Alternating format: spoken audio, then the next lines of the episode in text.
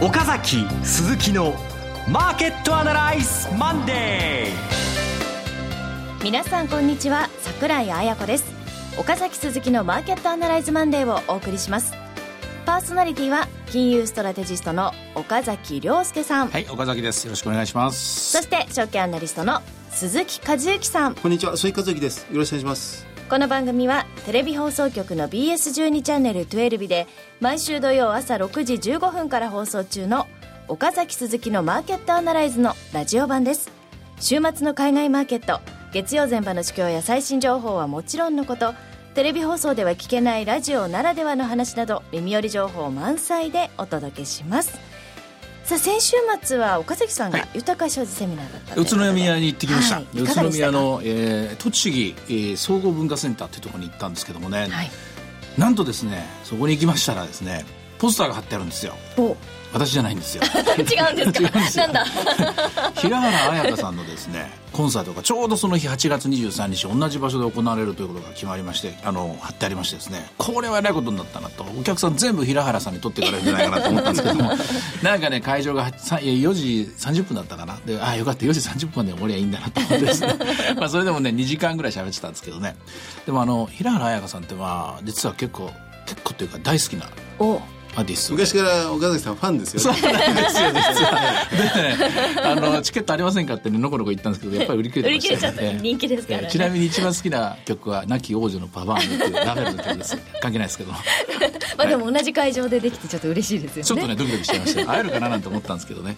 はい、はい、はい、さあそういうことででは番組進めていきましょうか、えー、この番組は株三六五の豊か商事の提供でお送りします今週のストラテジーこのコーナーでは今週の展望についてお話しいただきます。いや、最初からなんか陽気な話をしてましたけど、相場すごい難しいですね、これね。これね、もうどうしようかなと思ってるんですよ。あの、先週これ、まあすぐにはいかないだろうなと思ったんですけども、確かにいかないんだけども強い。はい、で、この辺から逆張りかなと思ってたんだけども、売り上がっちゃうとこれ詰まっちゃったなって感じでですね、喉詰まった感じになってるんですよね。で、ちょっと方針変更ならざるを得ないですね。これ、うん、あの、やっぱりまあ、少々押しが浅くても買わなきゃいけないなっていう局面ですね、今ね。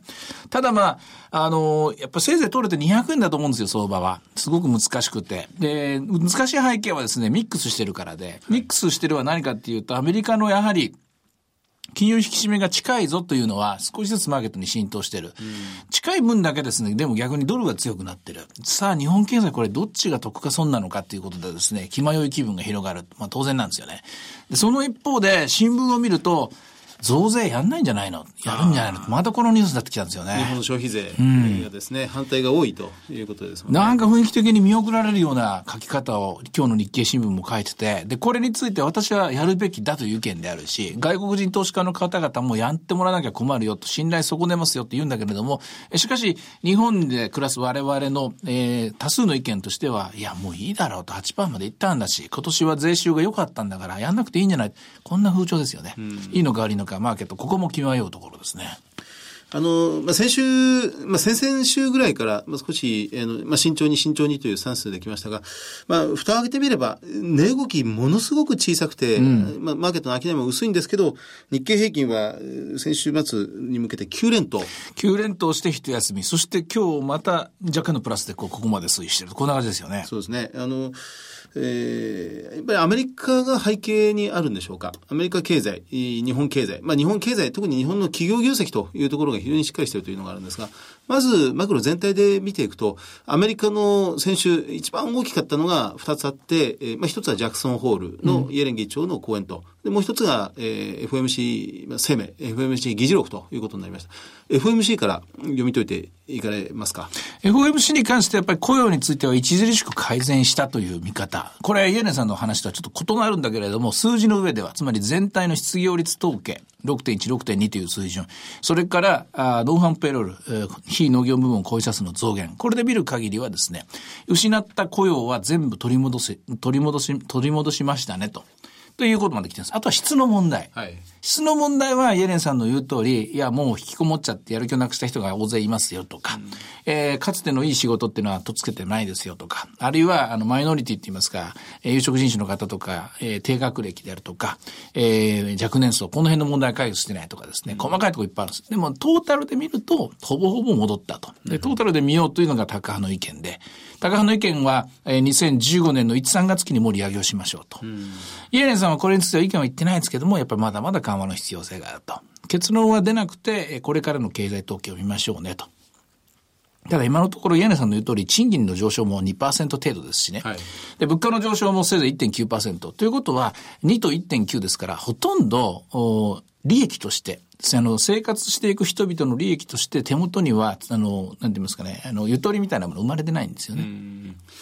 あの、マーケットはドル高の方向に動かしているのは、そうすると、この FMC 議事録よりは、むしろ、ジャクソンホールのイエレン議長の講演内容にあったってことになるんでしょうか？どうでしょうね。こちらの方は、まあ、トータルに考えて、やはりそうは言うけれども、利上げが近いぞというところ、ここにかけてると思いますね。で、えーインフレ率が低いので、10年金利というのはですね、そんなに上がらなくてもいいだろうと。だけど、その金利というものも、これまたね、いろんな見方があって、ゼロじゃいけないものだという考えがあるんですよね。はいゼロっていうのは、何倍しても、何億でかけても、何兆円でかけてもゼロはゼロですから、日本なんかこのゼロにしちゃったものためにですね、あの金利で暮らしていく、えー人たちっていうのが、あの、生きていけなくなっちゃったわけですからね。で、アメリカの場合も同じで、あんまり長い間このゼロ金利を続けちゃいけない。少なくとも正常化に向けて一歩踏み出さなきゃいけない。その正常化は何かっていうと、いくばくかの金利をつけようと。0.25から0.5ぐらいの範囲でしょうね。で、それを織り込もうとして、2年もの金利、2年もののアメリカの国債利回りが大体0.5ぐらいになっている。で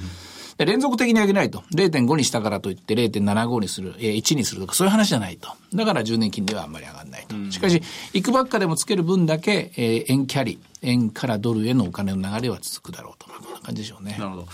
えーまあ、非常にこの読み解きにくい、まあ神経線のような状況がついてるんですが、やはり数勢としてはマーケットの流れは、えーまあ、利上げ近しの方向でみんな一斉に動き出したというところでしょうか。だと思います。あとは日本は、うんと、企業業績について言うと、鈴木さんがまあテレビで説明してくれてましたけども、とりあえず5%ぐらいは硬そうですよね。そうですね。まあ今2%、おまあ全産業の経常利益、2015年3月期で1.9%の伸びを見通しとしては出していますが、まあ間違いなくこれは近々増増額修正されてくることになりますので、えー、5%以上のものは最終的に出てくるんではないでしょうかね。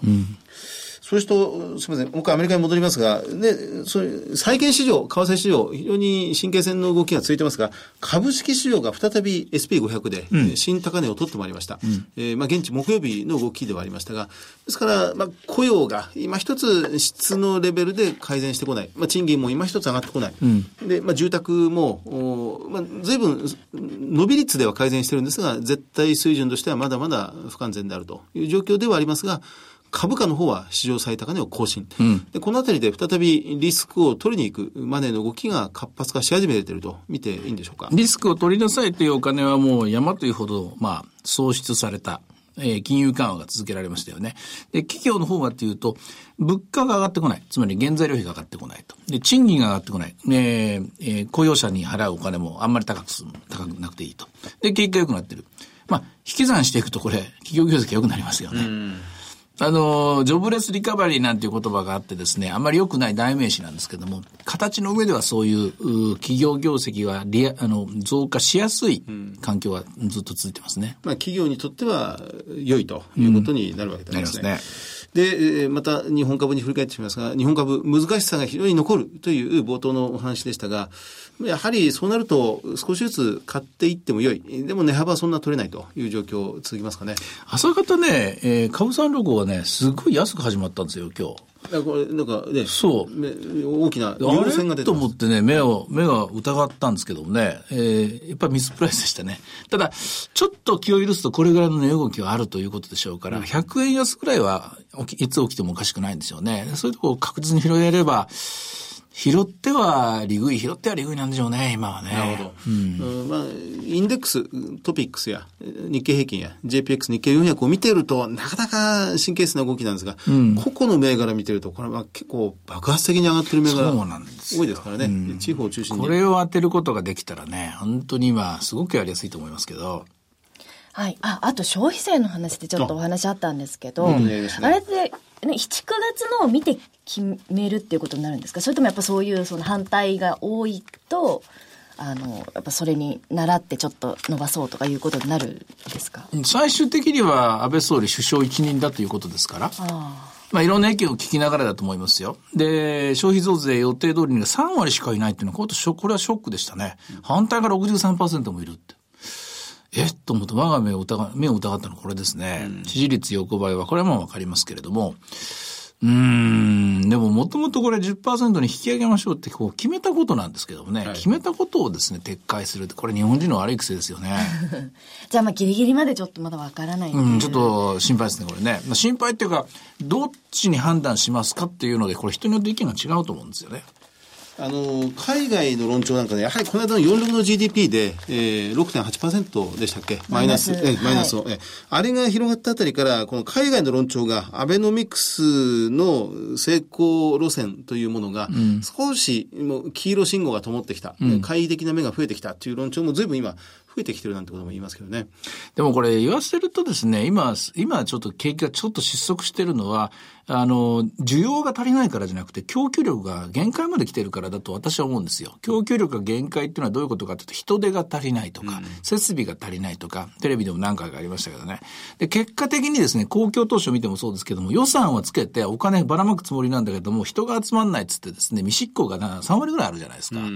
結局そういうことでお金が流れてないために GDP が増えてないっていうですね、あの、ボトルネック的現象ですよね。これが大きいと思いますね。あの、この消費税を上げたことが、その想定の範囲内だったという論調がもうほとんどなんですが、ぽっつらぽっつら、いや、やっぱり言われてるように消費税引き上げの影響がダメージとして出てきてる。っていうのも、ちらほら聞くようになってきて、そのちらほらの部分が積もり積もって、やはり秋口10%に上げない方がいいんじゃないか、63%が反対。という方向になってしまってるんでしょうかね、これは。うん。まあ、この間、甘利さんが意味軸もですね、えっ、と、10%の増税に、つまり2%分上げ、上げないで、税収が落ちる分は、えー他の、えー予算を削減することで、えー均等化させますよと。まあ、プライマリーバランスのことを意識しておっしゃってるんですけどね、基礎的財政収支ですけどね。ちょっともう逃げ腰になってますよね。そういう意味じゃ。はい、まあそこはちょっとじゃあ追ってみて難しさとしていかないといけないポイントですね。一回保留ということですねはい。はいさあ、では前場の指標で見ておくものありますか？目を引いたのはやっぱマザーズが今日も2%高。これですね。まずまず、これ、ストップ高、えーデジタルメディアプロフェッショナル、あるいはモルフォ、うんインターアクション、みんな画像関係がみんなストップ高になってきてますんで、まあソニーから始まって、車載、車に搭載するような CCD、CMOS あたりの画像半導体というもののニーズが相当強くなってきてますね。はい。はい、では株365いかがでしょうか？え現在582円ですね。575円買い、582円やりで、今日は高値607円までありました。安値は朝一番の値段です。これ多分ミスプライスですね。15,476円。こういう状況になってますね。はい、ということでいろいろ展望していただきました。今週末には土曜朝6時15分から BS12 チャンネル12で放送の岡崎鈴木のマーケットアナライズもぜひご覧ください。また Facebook でも随時分析レポートします。以上、今週のストラテジーでした。岡崎鈴木のマーケットアナライズマンデーそれではここで株365の豊商事からセミナー情報です。えーまずは9月6日土曜日午後2時からラジオ NIKKEI 協力豊商事主催豊か商事特別経済セミナー in 広島のお知らせです。えーセミナーのテーマは株式、金プラチナ、そしてクリック株365。株式の講師は岡崎さん。はい。そして、金プラチナは、スタンダードバンク東京支店長の池水雄一さん。そして、クリック株365は、東京金融取引所の増田健さん。え総合司会は、大橋弘子さんです。会場は、広島電鉄稲荷町電停から徒歩1分、JR 広島駅から徒歩7分のワークピア広島です。お申し込みは、えマーケットアナライズのホームページからお申し込みください。えまたは、郵便番号105-8565、ラジオ日経9月6日広島セミナー係までお申し込みください。締め切りは8月29日、今週ということなので忘れずに。金曜日ですか？はい。はいチェックお願いします。え、それからこちらの広島セミナーは受講されて、かつ当日会場で書書籍プレゼントのお申し込みをされた方、全員に、はい10月発売予定の岡崎さん、鈴木さんの共著の新刊本プレゼントということで。第一章が、ね、鈴木さん。まだ第一章は。えー、予定は全何章なんでしょうか？ね。全、えー、全5章。6章まである。6章。はい。第一章一応こ。れだって10月に発売予定でまだ一章なんですか、えーっと、数時間前にできましたよね。確か。月曜日午前3時ぐらいにできたんですけど一応スケジュール通りなんです。これでも。はい。順調です。心配ですが大丈夫です。当日お申し込みされた方全員にえプレゼントということ。最後は桜井さんのあの、イラストで終わる。最後数ページ絵だけしかないみたいなことにならないように頑張。そうならないようにねはい頑張ります頑張ります。ははいい。ということで、え以上9月6日土曜日、株、金、プラチナ、そしてクリック株365をテーマにした広島セミナーのご案内でした。さあ、そのですね、この豊か商事セミナーでプレゼントもする本なんですが、なんとこのマーケットアナライズマンデーのリスナーの皆様にもおプレゼントということで。それはいいい。ですね。はい。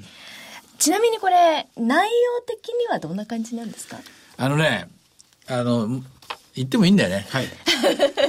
あの裏道です。裏道。裏道裏道ガイドママップ。よく言うじゃないですか。あの、人の行く、裏に道あり、花の山。はいで、私らのこれ喋ってることで結構ですね、あの、常識、非常識なことを言ったりとか、結構教科書を逸脱したようなことを言ったりとか、結構、あの、それまでみんなが言ってることと違うことを言ったりしてるんですけども、それはすべて、その人の行く裏に道あり花の山を実践していこうと。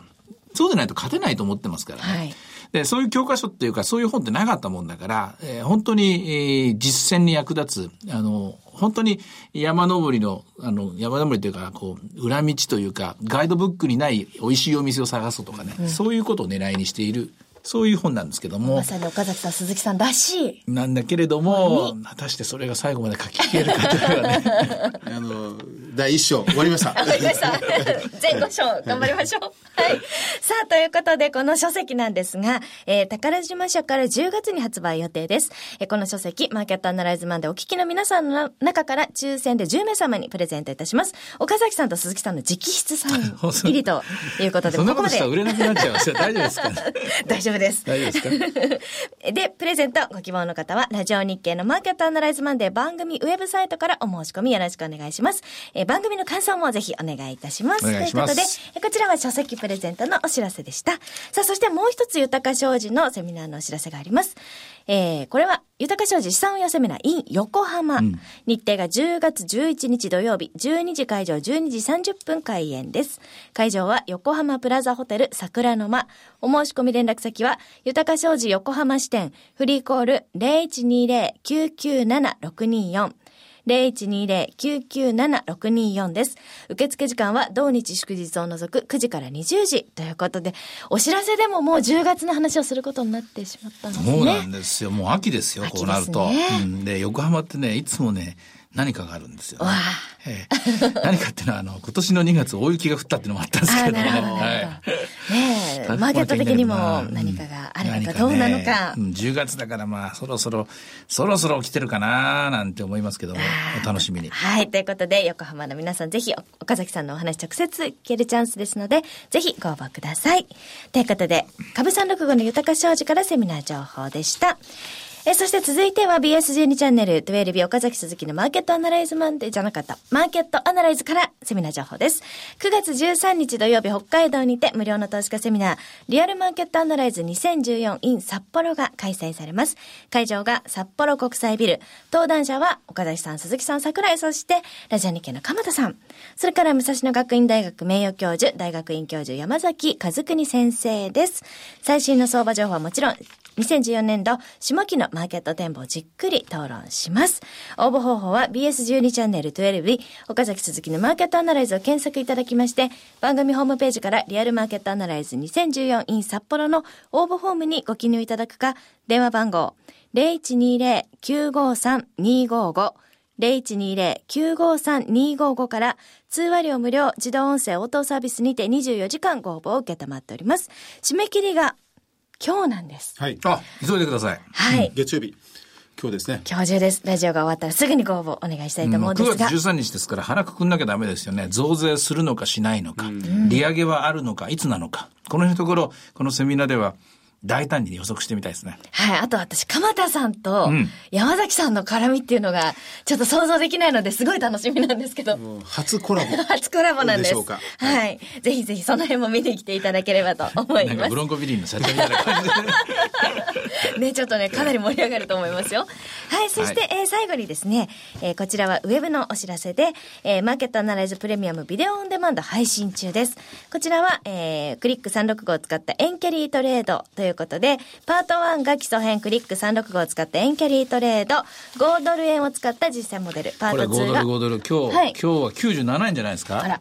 ほらね。ほらね。もう5ドルしか考えてなかったんですけど、ね。はい、見てはいやってる方はちょっと、んに、にっこりというああ。実践した人は一人で見てくれると嬉しいんですけどね。ねえはいそしてそのパート2は応用編で金融危機が発生した際の対処方法ということで、え2本回っておりますので、ぜひチェックしてください。こちらは BS12 チャンネル土曜日岡崎鈴木のマーケットアナライズの番組ホームページにアクセスいただきまして、VOD セミナーというボタンをクリックしていただければ簡単に視聴できます。ぜひチェックしてください。以上、セミナーのお知らせでした。フォローアップアナライズこのコーナーでは先週放送の BS12 チャンネル12日、岡崎鈴木のマーケットアナライズについてお二人にレビューしてもらいます。うんまあ今日話してますけどね、鈴木さんの方から企業決算、はい第一四半期から最後の第四四半期の着着地点を見るという。そうですね。あの、それぞれの企業、非常に好調な内容のものばかりでした。えーまだまだ増額修正の余地、多分に残しているというところでありますので、第2四半期、3ヶ月後が非常に楽しみだというところですね。これタイミング、株式投資をここからですね、半年1年先見据えてするタイミング、結局今なんですかね、これ。こうやって見ると。8月、9月の決算の動きを見て、機関投資家はまあ半年間ぐらいで小型株、中型株、大型株を買い進んでいくなんてことよく言いますよね。うん本当にでもタイミング取るのが難しくなってきましたね。こんな風に確率として、あの、まあ、企業業績が回復する確率が非常に高い。高いからこそ、あの、タイミングが難しいと。こういう感じですね。そうですね。GDP があれだけマイナスだったのに4、6月期これだけ企業の決算がいいっていうことは、これはちょっと株的には期待していいんですか？すごいいい質問でしたね、そうですね。あの、やっぱり今良くなってるのは、かなり長い年月かけて、この良くなる素地を作ってきたというところは多分にあると思うんですよね。えー昨日、今日、たまたま売り上げ増えて、えーまあ、ヒット商品当てたから良くなったっていうものももちろんあるんですが、はいそればかりでない。むしろ、その他大勢というところは、この5年、10年、10年かけて企業の体質を、もう進むべき方向を選択と集中なんて散々言われたんですが、まあ、そこで本当にやってきた会社が今花開いてるってことではないでしょうかね。